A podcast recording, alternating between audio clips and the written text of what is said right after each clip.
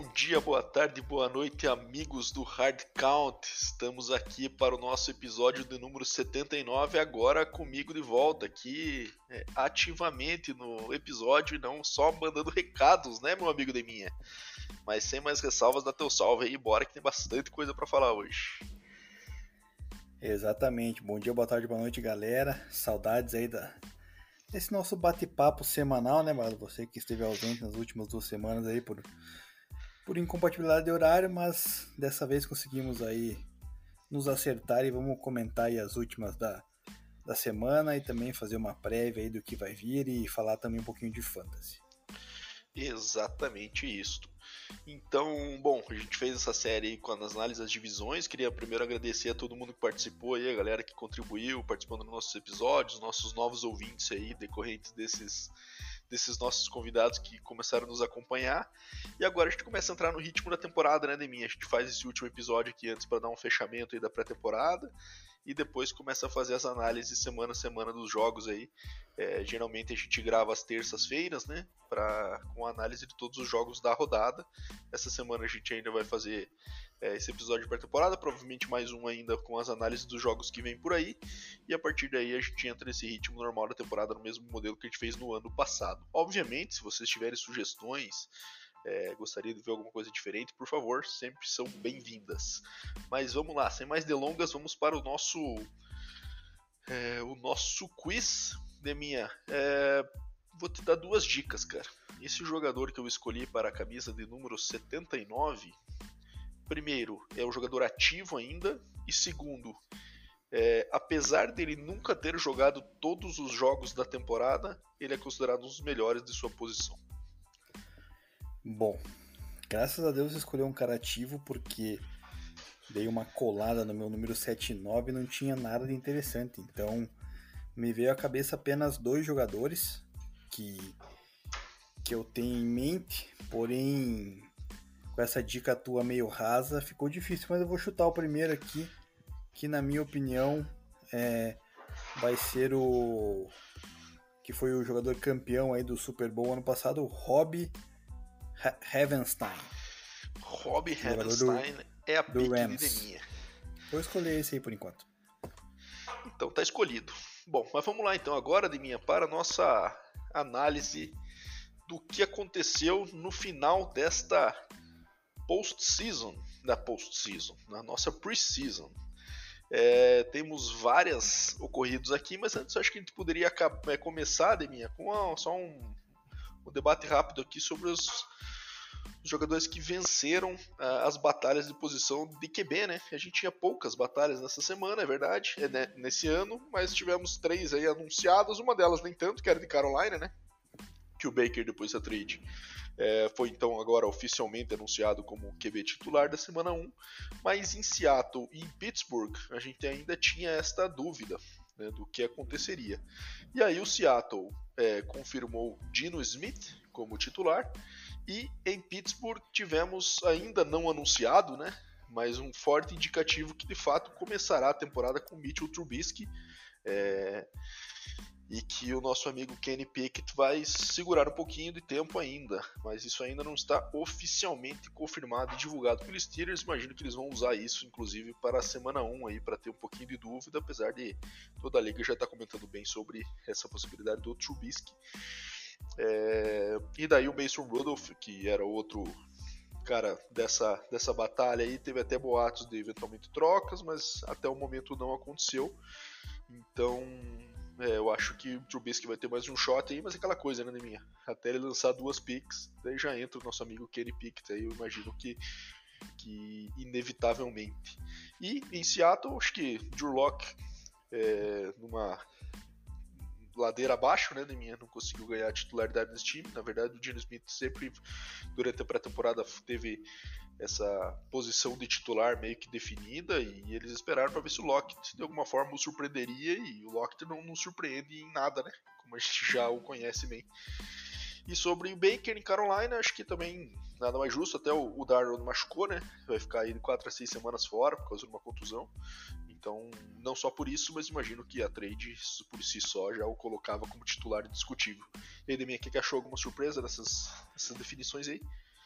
É, bom, sobre o Baker, já tinha sido anunciado até antes da, da lesão do Sandarno, né? Essa lesão acabou, na verdade, apenas meio que consolidando aí essa questão do Baker ser é, em, de, em, em, definitivo aí o quarterback número 1 um no Carolina, de, dos males o menor para a equipe do Panthers, né? Que para mim vai ser uma das piores da temporada. Até já tinha comentado isso no episódio falando da NFC South, que o Panthers para mim na minha visão seria é, bem bem ruim, né, do, nessa próxima temporada, é o que eu espero.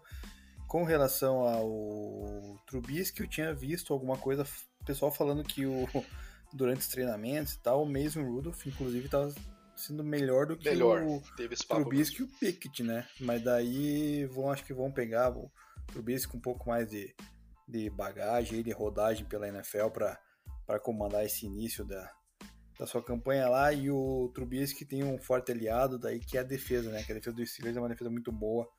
É, até se reforçou aí. A gente vai falar depois, talvez, da questão da, nesse final aí da, da pré-temporada. Conseguiu pegar um jogador importante, um outside linebacker lá do Denver para ajudar do outro lado, que já tem o PJ Watt. Enfim, é então, a, se o Trubisky conseguir fazer o feijãozinho com arroz, consegue até rodar a temporada inteira aí do Steelers e até, quem sabe, beliscar uma, uma vaga aí nos playoffs, que eu acredito, ainda acho muito improvável. E do Gene Smith, apareceu essa semana também um videozinho ali do Pete Carroll, que você tanto ama, né? Lançando uma bola ou chamando a jogada e tal. Sim, pareceu propaganda e, do Cialis. e tô pra te Sabe falar, cara. Que parece o, o, homem viril, assim, praticando esportes e tal, parecia aquilo lá. É, então, mas eu acredito que botar esse homem viril chamado Pete Carroll como quarterback seria um pouco mais útil pro Seattle do que botar Gene Smith ou Drew Locke, né? Ah, mas cara, o Seattle caso, tá no modo tanking, né? Acho que eles estão é. contando com o top 5 pick no ano que vem, com, essa, com esse time que eles montaram pra esse ano, e só isso explica. É, não, não tem o que fazer, né? Porque realmente é muito muito fraco, né? Apesar de ter lá o DK Metcalf e também o Tyler Lockett, mas em todo caso, é, o Dino Smith com certeza é muito melhor que Drew Locke, na minha opinião, então é uma decisão acertada aí do Pete Carroll o início da temporada. É isso aí. E o Trubiscão, cara, eu acho que é isso mesmo. Ele tem. Bom, ele vai ter um shot que ele não teve na carreira ainda, né? De titular de uma organização estável, né, cara? Ele entrou no Bears naquela bagunça que é, depois foi ser banco do Josh Allen e agora vai ter essa oportunidade aí de tem oportunidade na mão, não vai, ele não vai ganhar outra coisa melhor, uma situação melhor do que essa na carreira, né? Que é o que entrar num time bom para ser o titular garantido, não vai ter, ele vai ter que alguma coisa vai ter que provar.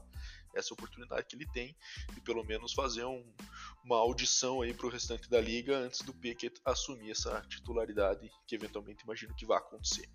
Mas eu só puxando aqui, a gente tem uma lista de notícias que aconteceram nessa, nos últimos 10, 15 dias, né, de mim aqui a gente vai dar uma repassada aqui, se você já tem conhecimento, por favor, desconsidere, mas achamos útil aí dar uma passada para os nossos ouvintes que eventualmente têm draft fantasy aí por nos próximos dias ainda, né? Geralmente a galera deixa para bem em cima da hora para contar com esses roster moves, né, que acontecem ou alguma contusão.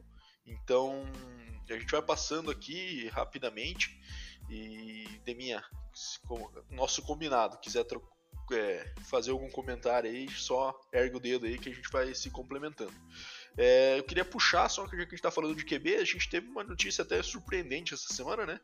Que é a reestruturação do Jimmy G com 49ers é, por 6,5 milhões aí nessa temporada, tornando o último ano dele no 49ers esse ano e garantindo que ele vai ficar no time para ser o backup do Trey Lance nesse ano, o que é bem raro de acontecer, né? Quando geralmente se drafta um QB jovem e o QB antecessor perde a posição, ele é trocado, ele vai para outro time, né, para ter um outro shot. É bem raro acontecer isso, né? A gente viu aí o, o próprio o que aconteceu com o Mahomes e o Alex Smith, por exemplo, né? Quando o Mahomes foi definido como titular na off-season, o Alex Smith foi trocado lá pro, pro Washington na época.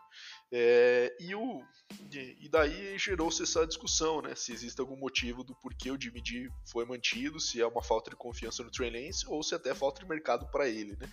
Mas enfim, essa foi a, uma situação que chamou atenção. Para o Faninares, acho confortável ter um QB experiente ali para uma eventual contusão. Então, acho que para o melhor dos planos para todo mundo. Fala de mim. É, então, na verdade, é, esse é o ponto da minha opinião, né, cara? Eu acho que eles não estão 100% confiantes com o Trey Lance, né? Por isso que fizeram essa reestruturação aí com o Jimmy G para ponto de deixar ele ali no banco, caso o início da temporada do Trey seja catastrófico, né? Caso nas três primeiras rodadas aí o time não consiga engrenar, é, venha perder e o Trey Lance vai jogar mal. Então acho que foi mais por esse lado aí, cara, porque senão não tem justificativa nenhuma, né?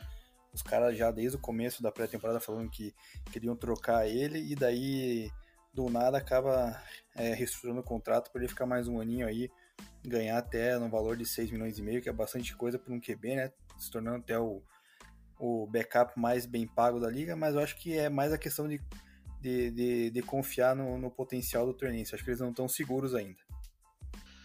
É, mas eu acho que é um caminho sem volta, né? Uma hora que eles definirem que o Trey Lance, acho que se não for por contusão, acho que eles não vão tirar por desempenho e colocar o dividido de novo. Acho que vão ser as, as growing pains, como se fala, né?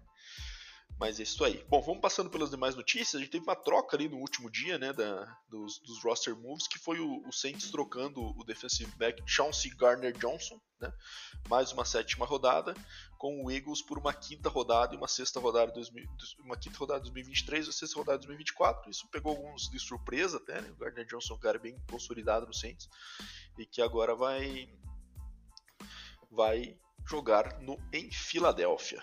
É, Além disso, tivemos o Oakland, Oakland Raiders de minha. Isso nunca vai mudar, né? Não adianta. Las Vegas. Las Vegas Raiders dispensando o Alex Leatherwood, que já assinou com o Chicago Bears. Chicago Bears, por sinal, tá tentando fazer a limpa nos restolhos do OL aí, porque eles já não, não, não fizeram nenhuma movimentação nesse sentido né, no off-season. É, e agora, pegando o Alex Leatherwood, o Raiders está numa numa uma pegada aí de de limpar completamente os, as contratações é, de impacto da, do regime anterior, digamos assim, né, do Mayock e do Gruden ali, e o Alex Leatherwood era um cara que tinha sido draftado por esse regime aí, é, até uma, uma, um draft meio polêmico, né, não merecia ser né, na posição que saiu na época pelas, pelas projeções, e agora vai lá para o Chicago Bears. É, o Raiders é sendo Raiders, né, cara? Tanto é. o Leatherwood quanto também teve um, um cornerback que eles trocaram aí na, nessa nesse final da. Isso, pro Arizona. Isso. cara. Que, pelo amor de Deus, cara, só, os caras gastam alto no draft, cara, e ou não dá certo, ou os caras se envolvem com problemas policiais, cara, ou daí o Raiders vai lá e, e faz as suas, né? Mas em todo caso é bom pra, pra divisão, né? Pra FC West. Quanto mais o Raiders se afundar, melhor. Perfeito. Bom, vamos lá agora então para o. Deixar você falar essa aí de minha. Renovação do Russell Wilson. Ele que tinha sido trocado ainda não tinha assinado um contrato novo, né? Assinou aí por 5 anos, 245 milhões, sendo 145 garantidos, garantindo aí que o Russell Wilson vai ficar é, longo prazo em Denver, né? Não é aquela coisa às vezes de um, uma troca de time, não vai dar uma de Von Miller indo pro Rams, né? É, tentar ganhar um e depois ir para outro time. Aparentemente ele quer estabelecer raízes no Colorado. O que, que achou desse contrato? Como ele mesmo diz, né? Broncos Country, let's ride. Cara, foi uma renovação fantástica, né, cara? Pelo menos sete aninhos aí de Russell Wilson, cara, acabar com aquela seca, né, do, dos quarterbacks depois da, da era Manning, que a gente vinha numa sofrência absurda. E, cara, pelas declarações dele, né, ele tá empolgado e quer conquistar não só um Super Bowl, como mais, né? Então, vamos ver se a gente consegue, né, o nosso General Manager lá, consegue montar a equipe a ponto de, de deixar o Russell Wilson satisfeito e brigar por isso. Eu acho que tá sendo um trabalho bem feito da, do front office do Denver, né? Tá fazendo renovações pontuais, tá tirando, limpando a casa, né, com os jogadores que também eram da gestão anterior, que nem você mencionou ali há pouco, né, da, da questão do Raiders, cara, o Broncos também tá fazendo isso, só que o Broncos tá com um time com potencial muito maior, né, cara, um time jovem com com os jogadores que o George Payton trouxe aí na, desde o ano passado do draft, que estão fazendo com que o, o time tenha potencial e tá criando um certo hype, né, Bada? Porque tem muita, muito post, cara, da, da NFL e tudo mais envolvendo o Broncos, né? Seja Russell Wilson, seja. Ah, com certeza. Mudou o patamar que fazia o... tempo que o Denver não tinha. É, exatamente. Então criou uma expectativa. Agora vamos ver se dentro de campo vai, vai dar certo, né? Tudo bem que tem um comando novo lá com o Nathaniel Hecht, que não, colocou o time titular para jogar ainda nessa né, pré-temporada que teve, mas a gente tá, tá otimista, cara. Acho que primeiros três jogos vão dizer muito do que o Denver pode prometer aí para essa, pra essa temporada. É isso aí, meu amigo. E, e, além disso, garante que a AFC West vai ser esta briga de foice por uns bons anos aí, né? Com Justin Herbert, com Mahomes, com Russell Wilson e com o Derek Carr em segundo plano, obviamente. Bom, vamos lá Terceiro, agora. Terceiro, diria, né? é. Isso aí. Bom, seguindo aqui com os nossos destaques, Chase Young foi colocado na lista de PUP, né? Physical Unable to Perform List, então garantido que ele perde as quatro primeiras semanas da temporada, a grande estrela aí da defesa do Washington. É, no passado já teve um ano meio questionável, né? e esse ano já começa também é, fora dos quatro primeiros jogos, preocupante para o Washington esse desfalque. E além disso, tivemos também o Jameson Williams, a gente comentou isso já nos episódios aí sobre, sobre análise da NFC Norte, mas ele ficou na lista de NFY, Non-Football Injury, né, relacionada à condição que ele teve ainda no college, então ele vai perder pelo menos umas, é, pelo menos seis primeiras semanas, se não me engano, não deve atuar o rookie do Detroit Lions. É, tivemos também a contusão do Matt Corral, de Carolina, o rookie de Carolina, né? Que havia também até um, uma certa expectativa sobre ele na preseason. Acabou fora da temporada também é, por uma contusão. Agora não anotei aqui qual foi a contusão, mas também out for season, que é sempre ruim para o QB jovem, né? Perde esse ano de desenvolvimento aí que ele poderia participar dos treinos, né? Tá na QB room ali com os outros QBs e se desenvolver. Então, é, péssima notícia aí para o Panthers. Cara, Tivemos... eu. Falei de mim só comentando o Matt Corral, eu até achei uma boa, na verdade, né, cara? Porque tá num room ali, que querendo ou não, já tem o Baker que trouxeram, mais o Sendarno, que já é um cara mais experiente, né? Então acho que ele não ia ter espaço algum essa temporada, né? Então acho que às vezes até uma, uma boa para ele não não se envolver nesse primeiro ano aí, cara, e dependendo do que vier a acontecer com o Baker Mayfield aí, talvez ano que vem ele possa já vir a assumir a titularidade. Então acho que, na minha opinião, acho que talvez seja, seja melhor, né? Eu acho que o Sandarno realmente o ano que vem já vai rodar. Então talvez pro, pro Matt Corral seja uma, uma solução aí nessa temporada. É, não sei, não vejo uma situação às vezes que uma condição pode ser uma boa, mas eu acho que o plano é sim para que o Baker assuma e que ele eventualmente assuma como backup e se livre do Darnold pro ano que vem. Imagino que isso seja o plano que esteja passando na cabeça do Matt Rule, caso o Matt Rule permaneça, né? também é um grande ponto de interrogação. É, bom, tivemos também o corte do Raiders do running back Kenyan Drake, que na sequência assinou com o Ravens, né, para ser o mais um running back na rotação ali, né, com o J.K. Dobbins, com o, com o Gus Edwards e agora Kenyan Drake também entrando nessa, nessa rotação do Ravens. Acho que o e com o principal running back da equipe também. Kenyon Drake acabou caindo para cima, no caso, né? Ou para baixo, né, cara? Ele vai ser backup do, running back titular, que é o Lamar Jackson, e do segundo, que é o J.K. Dobbs, né? Então não sei se é uma boa para ele. Exato, mas também no Raiders, não sei se ele teria muito espaço.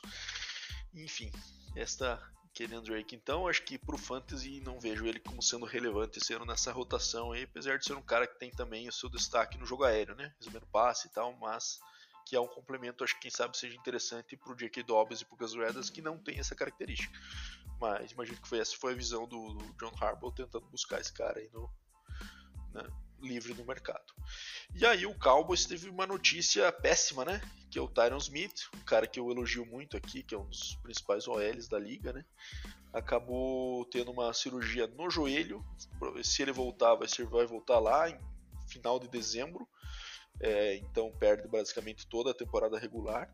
É, caso o Cowboys venha entrar nos playoffs, pode ser que ele retorne, seria uma adição importante para os playoffs, mas até lá eles vão sofrer, né? Então eles draftaram o Tyler Smith ali de Tulsa, né? Pra, é, que eles estavam querendo preparar, provavelmente em outras posições, certamente, aliás, em outras posições, mas que fosse um cara que poderia ser a sucessão dele. É, e agora esse cara vai ser jogado no fogo, né? E para não jogá-lo no fogo, o Cowboys está cogitando a contratação de Jason Peters, o interminável, que já está com seus 40 anos, ou 41, até se não me engano, Jason Peters, é, é, que vai ser provavelmente um Hall da Fama, e que é, ano passado tentou jogar pelo Bears, ainda se não me engano, ainda não tinha assinado com ninguém, e este ano agora vai ter essa chance em um time de nível melhor, então vamos ver se ele ainda tem, tem perna para isto, né, meu amigo de minha. Jason Peters foi nosso escolhido em algum episódio aí, não foi? Foi, não? foi o nosso camisa 7-1. É, mas é, seria uma boa pro Cowboys ele, apesar da idade. É, não tem. Melhor ele do que arriscar com, com, com, o Rook, eu acho, cara. Mas vamos ver o que o Cowboys vai fazer, porque, que nem a gente falou já do Cowboys né, nos outros episódios ali, cara, tá numa situação que para mim tá se deteriorando lá, cara. Tá ficando cada vez pior em vez de melhorar. Pois é tá realmente aquela, aquele histórico do Jerry Jones vai se mantendo, né, cara? Dele ficando com os caras mais do que deveria, o time vai envelhecendo, né? Vai se machucando, vai se aposentando e o time vai se enfraquecendo e ele fica pendurado nos caras até o final. É, um, por um lado, um cara bem leal, né? Mas por outro, a franquia acaba não rodando no ritmo que precisa para manter o time competitivo de forma consistente. É... Bom, tivemos também um piti por parte do receiver do Jets, Denzel Mims, que acabou fazendo ali um, um post do seu empresário, é, dando a entender que estava na hora dele sair do Nova York, porque está sentindo falta de, de reconhecimento ali na questão de, de ter playing time e tudo mais, e, e o, deram essa forçada na barra aí com esse, com esse discurso. Quem quiser procurar nas redes sociais do Denzel Mims vai achar facilmente. E falando que it's time. E daí ele jogou o seu último jogo da, da Precision, meteu acho que mais de 100 jardas, fez um TD, se não me engano, e foi comemorar batendo na mãozinha, fazendo sinal de relógio, dizendo que it's time. Então o bicho botou mais lenha na fogueira ainda. Vamos ver onde vai parar isso, mas até o momento ele continua no elenco do Jets. Tivemos também a situação do Panther do Bills, Matt Araiza, que acabou sendo cortado por conta de uma acusação de estupro coletivo na sua época de college. Então, é, o Bills acabou depois. E daí vem entra aquela situação, né? parece que o Bills já tinha conhecimento da situação, mas agora que veio a público, gerou toda a polêmica, ele foi prontamente cortado. O Bills já assinou outro punter, outro punter que é o Sam Martin. E agora o Matt Araiza é, por uma posição como Panther, né, ninguém vai querer uma distração dessa no seu time, então dificilmente ele vai conseguir um emprego novo na NFL. E apesar de ser um cara que tinha uma perna impressionante, ele teve um punch na, na Precision de mais de 80 jardas, se não me engano. Exatamente, foi contra o. Se não me engano, contra o Denver Broncos até. A questão do Matt Reyes é o seguinte, cara. O, o, Bills, ele tava na briga da posição com outro Panther que o Bills tinha, que agora não me lembro o nome. Daí ele venceu né, essa briga tanto é que o Bills ficou com ele. Aí quando surgiu essas acusações aí desse estupro coletivo que ele estava envolvido, daí o Bills resolveu, resolveu cortar, né? Fez a, o correto, né? Nesse caso, em cortar. Se eles já sabiam antes, aí sim é, é um erro do front office, mas também não vai, a gente não vai ter como ter certeza, né? Porque daí é muito aquele disse-me disse, que ninguém um vai falar que sabia, outro que não, mas em todo caso é, é uma decisão acertada. Se for comprovado o envolvimento do Matt Reza neste, neste crime aí, tem que, tem que pagar, né, cara? Tomara que, que pague e, e, e, e vire exemplo. E daí o Bills foi lá, levou a sorte grande também, né? Porque pegou o Sam Martin, que era o Panther que era do Denver Broncos, que não quis aceitar uma redução de salário aí, né? Nesse final da, da, da. Ele estava na briga com outro Panther na disputa, e daí o Denver resolveu por bem cortá-lo, e daí ele acabou caindo lá no, no Bills, então o Bills acabou assinando com um Panther até de, de certo calibre. É isso aí. Mais uma contusão em linha ofensiva é, do rookie Trevor Penning, do nosso New Orleans Saints, que acabou tendo uma contusão no ligamento do pé é, vai ter que fazer cirurgia e está fora da temporada. Então, um baque aí pro, pro aéreo do Saints, que já tinha trocado o seu left tackle anterior, né? E, e draftado o Trevor Penning para ser o starter day 1 nessa posição e acabou que agora vai ter que correr atrás do rabo aí para tentar achar um substituto, já que o seu rookie acaba tendo todo o seu primeiro ano de desenvolvimento afetado por contusão. E aí, Deminha, tivemos mais um caso bem chamativo, né, Deminha? Do running back da Alabama, Brian Robinson, do Washington Commanders, que foi baleado numa tentativa de assalto. É, não sei se foram quatro ou cinco tiros, né, Deminha? Ele acabou fazendo cirurgia e ficou-se uma situação bem de primeiramente o Ron Rivera se pronunciou, que não se sabia muito qual era o timetable do retorno, se ele teria afetado a vida dele significativamente, mas aparentemente o negócio ele deu sorte, né? Não foi tão sério assim, acho que a cirurgia deu conta e ele tá até cogitado a voltar nesta temporada ainda.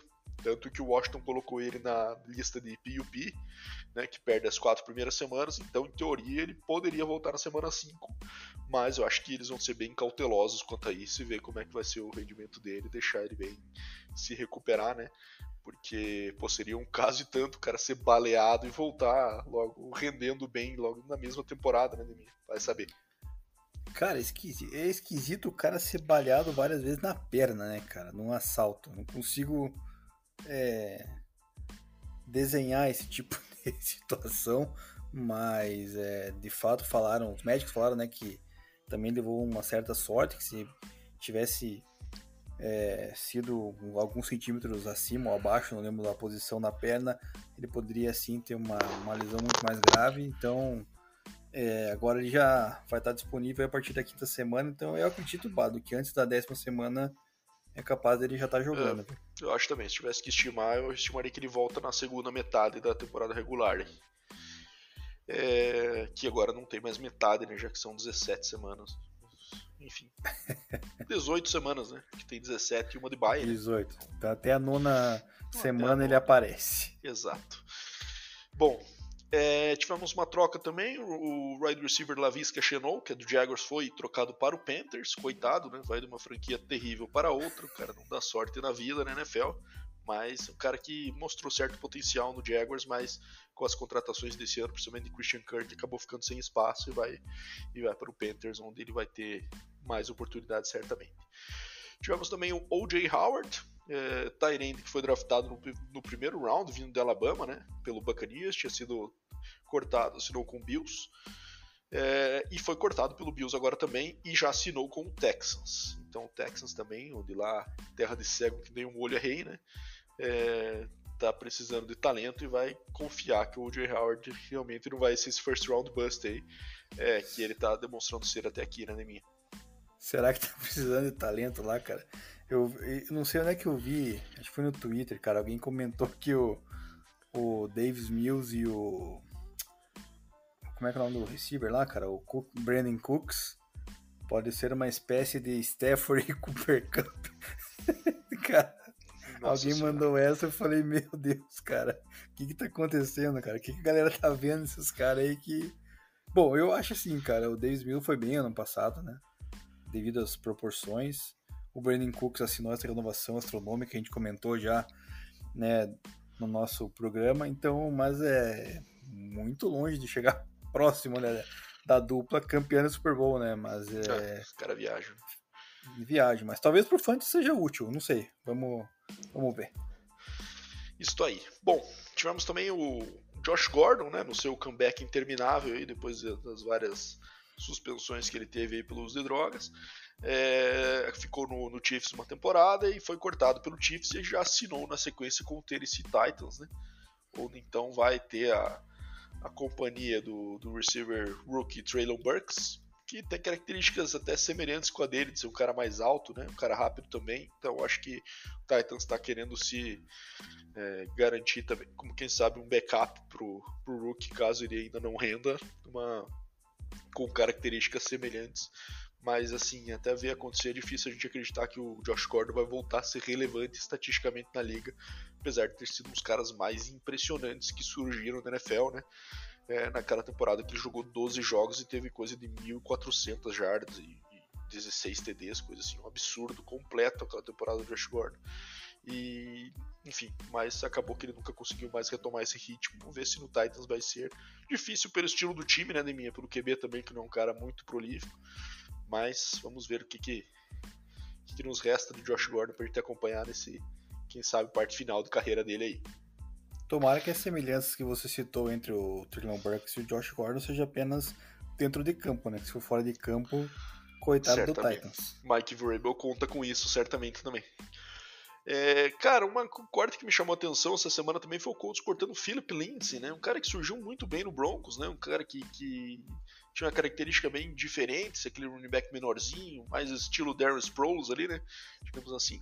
Tinha ido para o. Ano passado jogou no Houston, mas daí entrou naquele buraco negro lá, né? Provavelmente foi lá para ganhar uma graninha mais. Tinha ido para o Colts, imaginamos que ia fazer parte do elenco, mas foi cortado pelo Colts e até onde via até agora não assinou com ninguém. Né? O que acontece com o Felipe Lindsay? Você gostava dele em Denver? Tem ideia do que acontece? É o, é o porte mesmo, que acaba não sendo difícil de encaixar nos elencos da NFL aí pelo tamanho. É... O que, que você me diz? Cara, ele foi bem no Broncos, né, nas duas primeiras temporadas dele. Ele que foi um undrafted player, né? Então ele assinou com o Denver logo após o, o draft, se não me engano foi em 2019. E foi bem quando precisou, só que você falou, né, cara, ele é um pouco menor, daí ele tem algum, também um problema de lesões, né? Acaba tendo muito problema de lesão é, no hamstring, né? Lesão de, de coxa, então. Cordão do presunto, tá, né? Tá, é isso que tá afetando ele, cara. Talvez seja isso aí, por isso que ele tenha sido cortado do Colts. O Colts decidiu não arriscar, né? O Colts também tem o Jonathan Taylor e o. Como é que é o nome do outro lá? Nahin Hines? Isso. E então acho que daí o Lindsay ia ser o terceiro, resolveram não aproveitar. Só tem essa explicação, lesão, cara. Fora isso, ele é um cara bem, bem útil quando saudável. Sabe uma coisa que me pega no Lindsay, cara? Eu acho que, quem sabe, não sei se ele retornava em Denver, mas eu não vejo ele participando dos Special Teams de forma tão ativa para um cara desse tamanho. Acho que ele precisava ter uma atuação mais relevante como retornador para você justificar ter um running back desse porte e fazendo parte do teu elenco dos 53, sabe? É, não sei se o caso dele pode ser isso, um pouco que esteja atrapalhando a sequência dele nas franquias em que ele passou, porque talento claramente ele tem, né? Quando ele, quando ele corre com a bola, não acho que ele nunca vai ser aquele cara de ser o bel cow ali que a gente fala, né? Ter aqueles 20, 25 carries por jogo, mas como um, um back de complemento, acho que tem bastante condições e quem sabe seja mais essa situação aí de encaixe. Bom, é, ele é... chegou até, até a retornar, né? Fazer papel de punter return, mas não, não muito. Mas não, não foi isso aí não que causou a, essas lesões aí. Foi mais a questão de carregar mesmo. Isso aí. Bom, é, Bills também teve uma notícia ruim com o Trey Davis White, né? O Trey White foi colocado também na lista de PUP, Physical Unable to Perform, então perde as, as, quatro primeiras semanas. É um cara que eu gosto muito, também coloquei no meu top 5 de cornerbacks, vou resgatar aquele episódio lá. Mas tem sofrido com contusões nos últimos anos, né? E é um nível altíssimo quando tá atuando, mas tá, tá difícil de voltar aí no, no nível físico que ele já demonstrou. Então, pelas primeiras quatro semanas, Bills vai ficar sem o seu principal cornerback. Cara, é... talvez seja uma, uma luz pro, pro nosso querido. É... Como é que é o treinador? Cara? Hoje eu tô esquecido, cara. É o Sean. McDermott. Sean McDermott, né?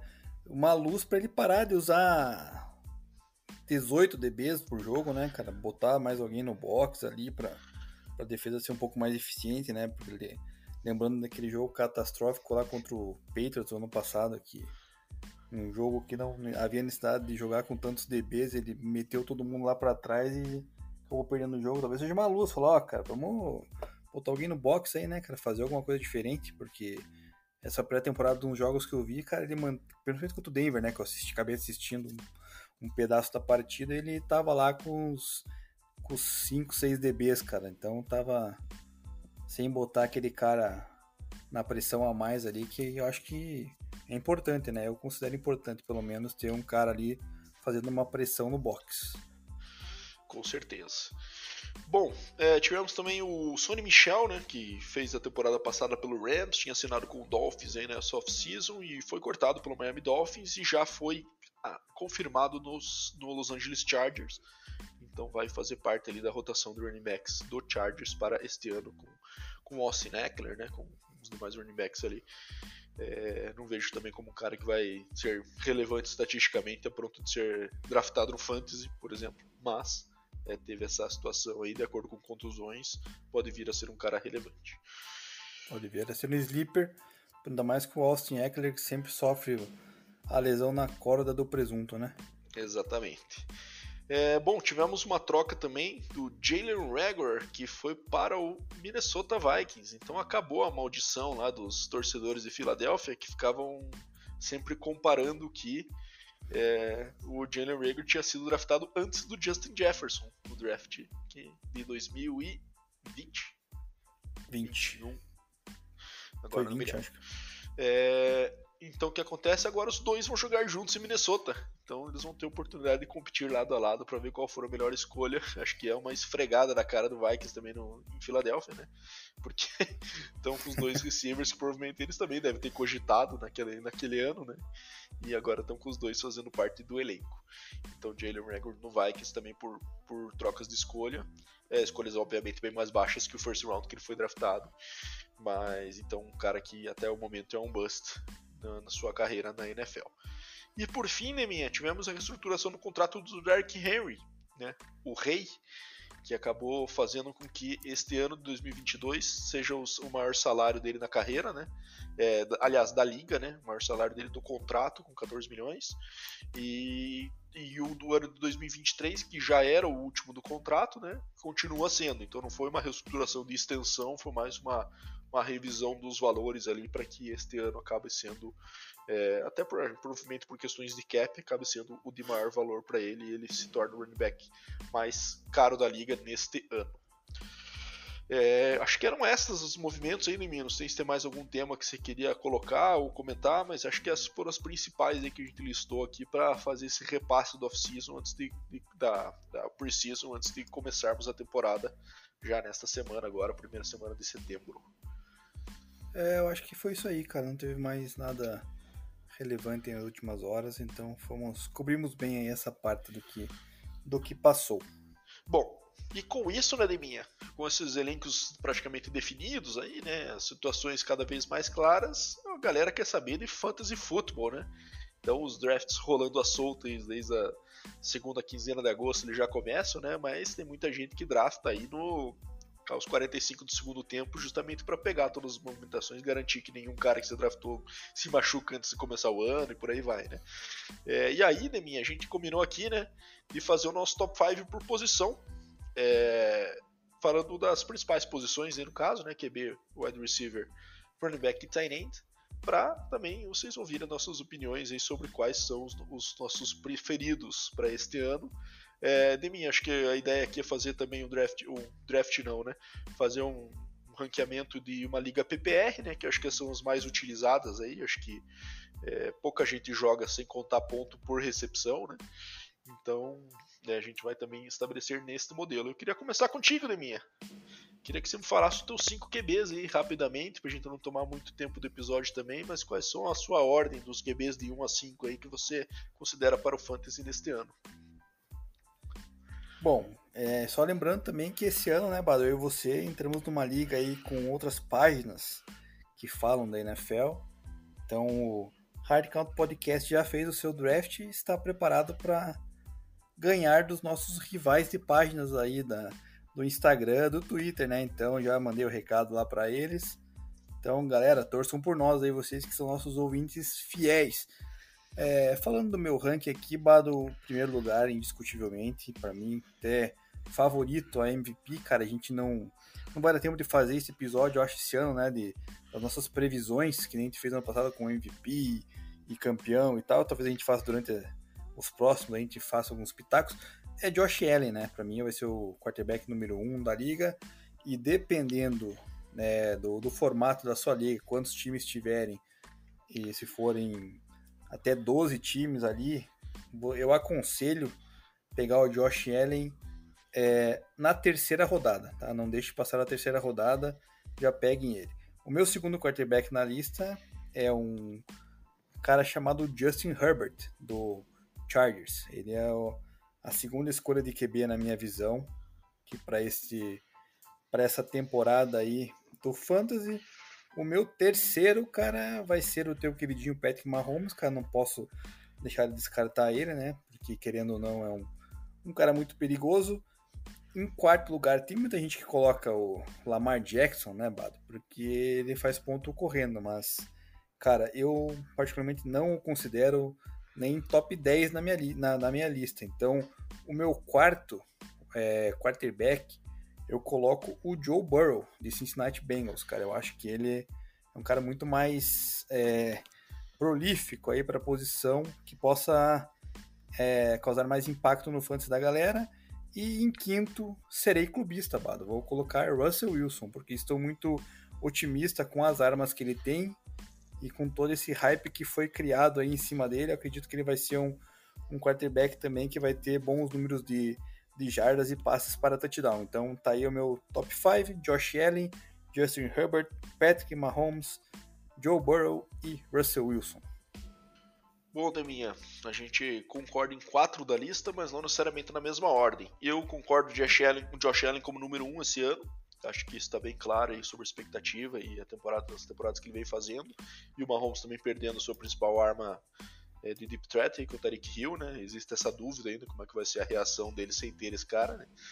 Mas eu ainda coloco o Mahomes como segundo, Justin Herbert como terceiro, coloco o Burrow como quarto e eu é, fiquei na dúvida realmente entre o Russell Wilson e o, e o Lamar mas eu vou de Lamar, né? Porque querendo ou não, pro Fantasy ele acaba sendo relevante aí com seus jo jogos de 100 jardas corridas, ele acaba sendo um, um, QB que, que traz números de running back junto aí também, e, e isso pro Fantasy é excelente. Então esse seria o meu top 5. Allen, Mahomes, Herbert, Burrow e, é, e Lamar Jackson também não estou entendendo por que, que nos rankings o Burrow está projetado tão abaixo. Tem, tem rankings colocando ele abaixo do Jalen Hurts. Obviamente tem esse fator também das jardas corridas, né? Mas, cara, eu acho que o Burrow tem tudo para ter uma baita na temporada, com a proteção aumentada aí e com as armas que ele tem. Não vejo porquê. Bom, vamos seguir agora então com os nossos queridos running backs, sempre disputados, né? É, Deminha, você quer começar aí pelos running backs? Eu começo nos receivers e nos tight ends. Qual é o seu top 5 de running backs para este ano? É... Bom, vamos lá. Running back envolve muito a questão de, de jogo também, de passe, né? Que o running back recebe passe e tal. Cara, primeiro lugar, acho que inclusive vai ser primeiro lugar overall, né? De todos os, todos os fantasy aí, que vai ser o Jonathan Taylor, né? Acho que dificilmente alguém não vai pegar o Jonathan Taylor no primeiro na primeira posição do draft. Então, ele é o meu primeiro running back. Cara, aí entra uma dúvida, né, cara? Porque dei nessa sequência aí de, de running backs disponíveis, alguns que têm um grande potencial para receber passe, porém tem aquele pequeno problema que se chama lesões, né, cara? Então daí a gente fica meio na dúvida, mas é, eu, na minha opinião, né, cara, não, não vou seguir a opinião da galera aí. Para mim, o segundo running back na minha lista que eu draftaria seria o Dalvin Cook do Minnesota Vikings, tá? É, apesar de ter muito hype em cima de McCaffrey e Eckler, eu não pegaria por causa das lesões, tá? Questão de garantia. O meu terceiro running back, eu pegaria Joe Mixon do Bengals. É um cara que também muito útil no jogo de passe e também não tem tanto problema assim de lesão quanto os que eu já citei. Eu, te, eu tô muito reticente com jogadores com lesões esse ano, então por isso é, vocês não vão escutar na minha lista McCaffrey e Keller, tá? Se, se, alguém quiser escutar isso, não vai escutar. Então, terceiro foi o Joe Mixon, em quarto é o Najee Harris, do Pittsburgh Steelers, que o ano passado foi calor e fez uma temporada já muito boa, né? E com o ataque do Pittsburgh da maneira que está, que vai precisar muito de jogo corrido, acredito que ele vai ter bom número de jardas e touchdowns terrestres. E em quinto, Bado, vou com o meu queridinho também, né? Javonte Williams, cara. Eu pretendo ter ele em todas ah, as minhas puxou, ligas né? que eu disputar. Aí foi clubista demais puxar o cara Não foi, cara. O tratorzinho você vai ver, cara. Vai bater mil jardas facilmente e no mínimo 10 touchdowns. Pode anotar aí, galera. Anotem que vocês não vão se arrepender. Então a minha Mas lista aí é a pergunta que T. fica é: mil jardas e 10 touchdowns é suficiente para ser o quinto melhor running back no Fantasy? Acho que não, hein, Neminha?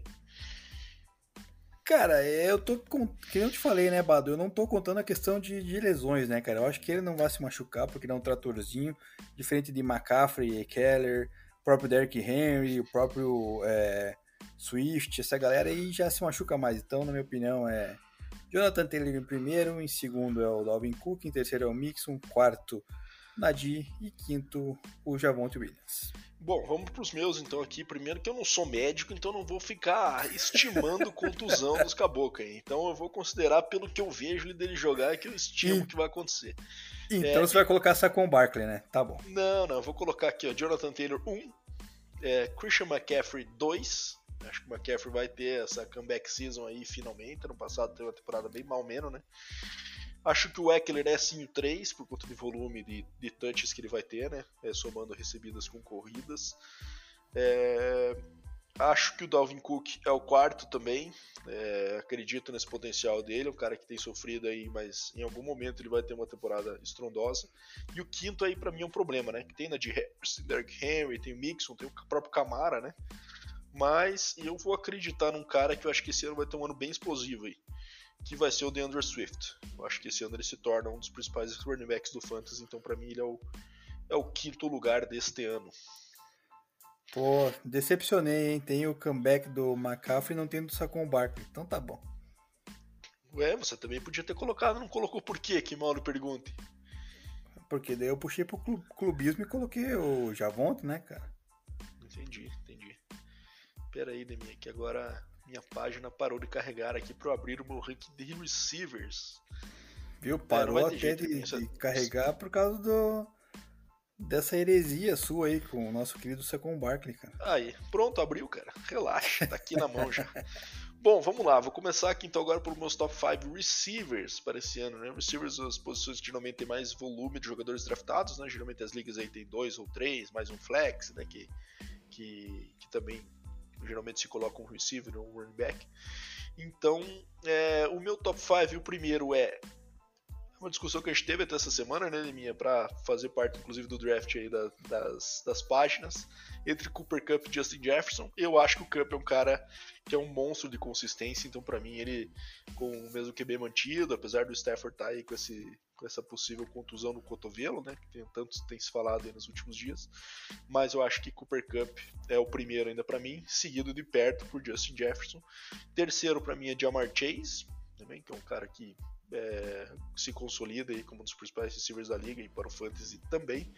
Quarto, vou do Stephon Diggs. E aí, cara, a quinta posição é um problema, né? Que temos é, alguns caras do mesmo tier ali que eu vejo, né? Como o Davante Adams, o CD Lamb, o próprio Tyreek Hill, né? É, um cara que eu gosto muito também é o Michael Pittman, do Colts. Mas eu vou, eu vou acreditar no CD Lamb como quinto lugar no meu top 5 de receivers, fechando aí a minha lista de 5. Fala aí, Deminha, qual é a tua? Cara, eu concordo também em quatro nomes com que você citou, também não é na ordem, né? Porque para mim o primeiro é o Cup, o segundo vai ser o Jamar Chase, tá? Tem muito, muita confiança nele, mais do que no Justin Jefferson, até pelo quarterback que ele possui. Em terceiro, daí sim, seria o Justin Jefferson. Em quarto, o Stephon Diggs. E em quinto, que daí vem essa discussão boa aí, né, cara? Tem muito nome. Eu, diferente de você, cara, vou puxar um cara que não me agrada muito, confesso, né? Porque ele faz aquele papel de daquelas jet sweeps e tudo mais, que joga no 49ers, que é o Debo Samuel, cara. Eu acho que ele vai ser o um wide receiver aí que vai acabar fazendo mais pontos devido a esse, essa produção aí também em jogo terrestre, além do jogo aéreo, então acho que o Debo Samuel para mim entra na, na, quinta posição fechando meu ranking. Perfeito. E agora vamos para a posição em que Demin atuava, Tyrande. Demin, a minha lista de Tyrands começa obviamente por Travis Kelsey, que eu acho que é, é eu acho que ele está bem sozinho nessa primeira posição aí. É, Mark Andrews em segundo, né, que é um cara que também teve bastante relevância, mantém o mesmo QB, tem essa questão de, de consistência aí no, no no estilo do ataque que ele já vem rendendo. Né? Terceiro lugar, eu considero o George Kittle. Eu acho que ele tem tudo para voltar agora mais saudável. Ele já jogou é, o final da temporada passada, então imagino que seja bem é, fisicamente. Vai ter o Rookie, mas Rookies geralmente confiam bastante nos seus Tyrands, né? que é uma válvula de escape rápida ali para uma situação de pressão. Então eu acho que o, Greg, que o George Kittle vai ter uma, uma temporada de recuperação boa nesse ano aí e voltar a ser um top 3 Tyrant da liga. Fecho com Kyle Pitts, que teve uma temporada de mais de mil jardas como rookie, como Tyrant, que também é bem relevante. E E Darren Waller, que tá em decadência, eu acho, né? Mas, vamos ver, ainda é o quinto melhor Tyrande é, para os drafts de Fantasy. Eu vou diferente de você, cara. Eu tenho dois nomes diferentes de você. O meu primeiro vai ser o Travis Kelce, né? Indiscutivelmente é o melhor Tyrande na atualidade aí. Em segundo lugar, eu já vou puxar o Kyle Pitts, cara, porque tenho muita confiança nele, principalmente depois da primeira temporada que ele teve o ano passado ali, cara, eu tenho confiança de que ele com o Mariota ou talvez aí até com o próprio QB Rook lá, né, o, o Desmond Reader possa vir a ser bem desenvolvido, bem utilizado, então eu já vou com o Kyle Pitts em segundo. Em terceiro, sim, eu vou colocar daí o Mark Andrews do Baltimore, que é o único, se não, né, confiável wide receiver do nosso querido Lamar Jackson quando este resolve se livrar da bola com, com as mãos. Em quarto lugar, eu coloco o George Kittle, né, que você citou bem ali, né, cara, vai ter acho que uma temporada de recuperação, ele que não foi tão bem ano passado, lidando com o Trey Lance, que é um QB aí novo, tal. Sempre gosta de utilizar a rota curta com o Tarente, que é a sua rota de, de válvula de escape. E em quinto lugar, cara, aí sim temos um uma lista ali para brigar, cara, e eu vou pegar um elemento surpresa aí, cara, que eu acho que quem vai bem nessa vai ser o nosso querido TJ Hawkinson do Detroit Lions, cara. Tô confiando bastante nele, eu acho que desde o, as últimas temporadas que ele fez ali, ele foi um cara confiável, né? Não teve tanta produção assim, em questão de touchdowns e jardas, mas acho que esse ano ele possa possa ter aí com seu segundo ano com o Jared Goff. Jared Goff usava bastante tarinho na época do do Rams, né? Então acho que ele possa vir a voltar a utilizar agora no Detroit Lions e o Rockson é um cara bem eficiente. Perfeito. Então fechamos o nosso top 5 de posições. Espero que ajude nossos ouvintes os seus drafts aí com, com nossa, nossos comentários. E fechando de mim, a gente vai fazer também uma prévia desse jogo, né? Do Bills e Rams. Baita jogo para abrir a temporada, né? Na quinta-feira, 10 e 9 e 20 da noite, né? É, que junta o, o, atual campeão com o favorito ao título desse ano, né? Acho que nas casas de apostas o Bills tem se levado esta, esta coroa aí, né? E putz, baita jogo para um primeiro jogo do ano, né? É, o jogo vai ser em Los Angeles, é, as, as odds estão bem equilibradas aí, né? A spread está menos 2,5 para o Bills. É, mais o, o matchup predictor da ESPN ali, que tá dando ali com 49,6, 49,9, variando entre, entre cada time. Então, um negócio muito, muito, muito equilibrado realmente. Assim, vou dar meu pitaco aqui já, tá, de. Eu acho que é, o Stafford tem essa, essa questão no, Não sei se é o ombro ou o cotovelo dele que tá com problema, é, que tá gerando bastante notícia aí sobre questão de, de isso interferir a temporada dele ou não. É, mas independente disso, cara, eu acho que o Bills é, vai até soar estranho parecer isso, mas eu acho que o Bills é mais time que o Rams. O Rams teve um momento ali no final do ano de uma arrancada, mas teve uma temporada regular de alguns altos e baixos, né? É, e eu acredito que é, a temporada do ano seguinte, depois de ganhar o título, geralmente é muito difícil, né? Tanto que são raros os casos de back, casos de back-to-back. E enfrentar um adversário forte assim na primeira, num dom, que eu acho que pro Josh Allen, é, apesar de estar acostumado jogando frio, é, pros caras, assim como o Mahomes sempre adorou jogar em domes, né? Porque você não, com, não confronta os elementos aí pro seu jogo aéreo, né? É, eu acho que é um tivesse que apostar, eu botar minha aposta na vitória do Bills também. É, obviamente apertada, mas eu acho que é o começo da caminhada rumo ao título aí começa com uma vitória sobre um grande adversário. E eu acho que o Bills tem totais condições de vencer essa partida e já começar a, a aumentar essa, essa confiança da NFL em ser realmente o campeão. O que, que você acha de mim? Cara, é uma. Podemos dizer até que pode ser uma prévia do Super Bowl, né, cara? Porque são duas equipes muito fortes, do, tanto da, da NFC quanto da EFC, cara. Eu acredito, cara, que o Bills é favorito também. Acho que ele tem um time um pouco mais completo do que o do que o Rams agora neste momento da, da temporada, no início da temporada, né? Então fazendo um comparativo aqui rapidamente por posições, né, Bado? quarterback, eu acho que o Josh Allen é melhor que o Stafford. É, running backs daí eu acho que tá bem equilibrado, tanto o Devin Singletary no Revezam bastante. Quanto, é, quanto o K-Makers lá do Rams, acho que tá num, os dois grupos de running back tá bem é, Eu acho tá que são mais K-Makers, eu acho. É. Mas é próximo aí. É, bem próximo. Wide receivers, aí sim, eu acho que a equipe do, do Rams é melhor, né? O, o conjunto, apesar do, do Gabriel Davis lá ter se destacado no final da temporada, eu acho que o Rams leva leve, leve vantagem. Levíssimo, é, eu acho. Mais um empate do que uma leve vantagem, quem sabe. É, os Tyrands eu acho que deu Bills a vantagem, o Dawson Knox, na minha opinião, é, é um, um pouco melhor do que o Tyrande do Rams, que se não Tyler me engano Higby, agora né? é o Higby, né? Higby, é. Então, acho que leva vantagem o Bills. Questão da linha ofensiva, o Bills eu acho melhor, né, Bado? Porque o Rams teve um, um certo desmanche ali no final da temporada, teve a questão da aposentadoria lá do. Do. Ah, fugiu o nome, cara. Do Whitworth, Andrew Whitworth, uhum. do Rams, então acho que a linha ofensiva é melhor. Daí na questão da defesa, eu acredito que o, o front seven, né, considerando tanto ali a, a linha defensiva e os linebackers, eu acho que o do o do Bills é um pouquinho melhor do que o do Rams, cara. Apesar do Rams ter adquirido o Bob Wagner, ter ali também o, o Aaron Donald, né, cara? Eu acho que daí no conjunto o Bills possui ali Von Miller, o próprio Eddie Oliver, o Greg Rousseau.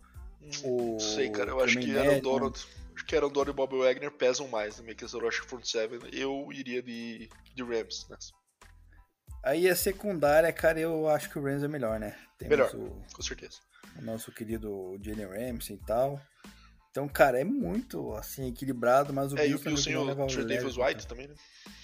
Isso, exatamente. Acaba perdendo um pouco, né? Apesar do... A questão, acho que do safety ser um pouquinho melhor, mas no conjunto geral da secundária, o, o Rams leva, leva vantagem. E o kicker, daí nós temos o que? De um lado, o Tyler Bass, né? Do do Bills contra o. Quem que é o do Rams lá, Badu? É o Matt Gay ainda não?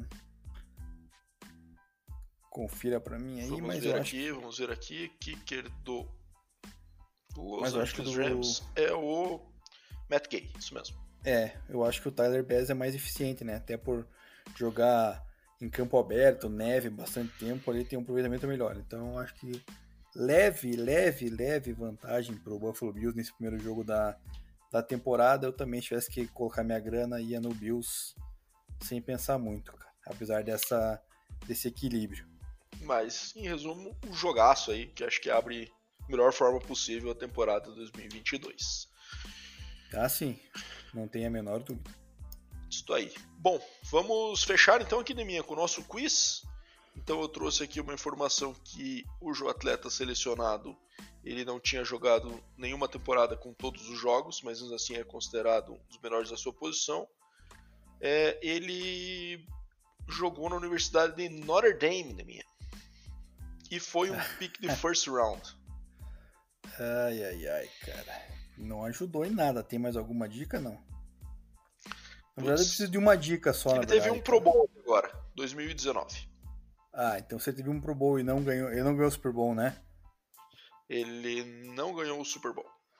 Então não é o Rob Havenstein que eu falei, então é o Ronnie Stanley.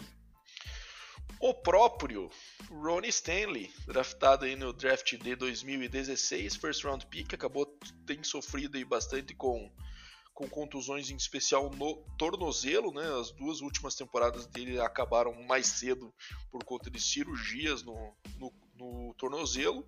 É, ele já tinha também perdido alguns jogos no começo da carreira quanto a isso.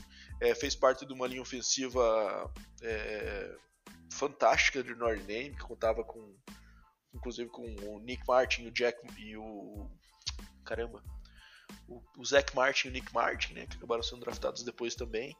É, e é considerado, quando está em campo, um, um, o melhor pass blocking tackle da NFL. Né? Então, um cara para proteção de passe. É, me lembra muito a situação do, do Joe Thomas, né, de minha, que sempre era considerado nessa posição como o melhor pass blocking tackle, não era um cara muito é representativo na corrida, mas na produção de passe, é, o Ron Stanley é considerado o melhor. Então vamos ver se ele consegue se manter em campo aí, né? É, porque ano passado ele acabou ficando de fora em 19 de outubro. Então acho que o Ravens conta bastante aí, já que ele jogou um jogo em 2021 e apenas seis em 2020. Então, um cara que vem fazendo falta aí no, no Ravens, apesar do Ravens conseguir se manter competitivo mesmo assim, né? É, é, um talento aí que acabou que até eles deixaram sair o, o tackle que foi pro Chiefs. Me lembro do Orlando dele, Brown. Orlando Brown Jr. É, porque o Orlando Brown queria ser left tackle e ele já tinha o Ron Stanley ali, então não tinham a intenção de movê-lo. Acho que é um cara que eles consideram para ser o left tackle da franquia por muitos anos. Então, é, 79, Ron Stanley. Acho que é isso por hoje, né, Liminha? É, acho que conseguimos cobrir bastante coisa em notícias, fantasy, uma previsão rápida do jogo de quinta-feira aí também. E agora entramos no nosso ritmo normal da temporada aí. E deixamos também os nossos ouvintes ah, para dar pitacos, sugestões aí para o que, que eles querem ver, ouvir. E assim a gente vai moldando o nosso hard counting da melhor forma para todo mundo. Valeu mais uma vez, Liminha, mais um episódio aí. Dá teu salve e vamos que vamos. Valeu, Badolas. Bom ter você de volta ao vivo aqui na gravação, né? Após esses dois episódios que você não esteve presente, cara. É, agradecemos também aí a atenção dos ouvintes, as sugestões que eles nos mandam aí também no, no privado. Então espero que continuem curtindo, mandando sugestões. Nós estamos aí preparando a temporada também, né, Bado, para ver como é que nós vamos adaptar os episódios, que a gente pode melhorar, pode fazer diferente do que fizemos no ano passado, mas tudo em prol de poder informar vocês da melhor maneira possível, que agora até fevereiro a bola oval todo domingo tá tá voando para nossa alegria, né? Então, um bom dia, boa tarde, boa noite, galera, e até semana que vem. Abraço.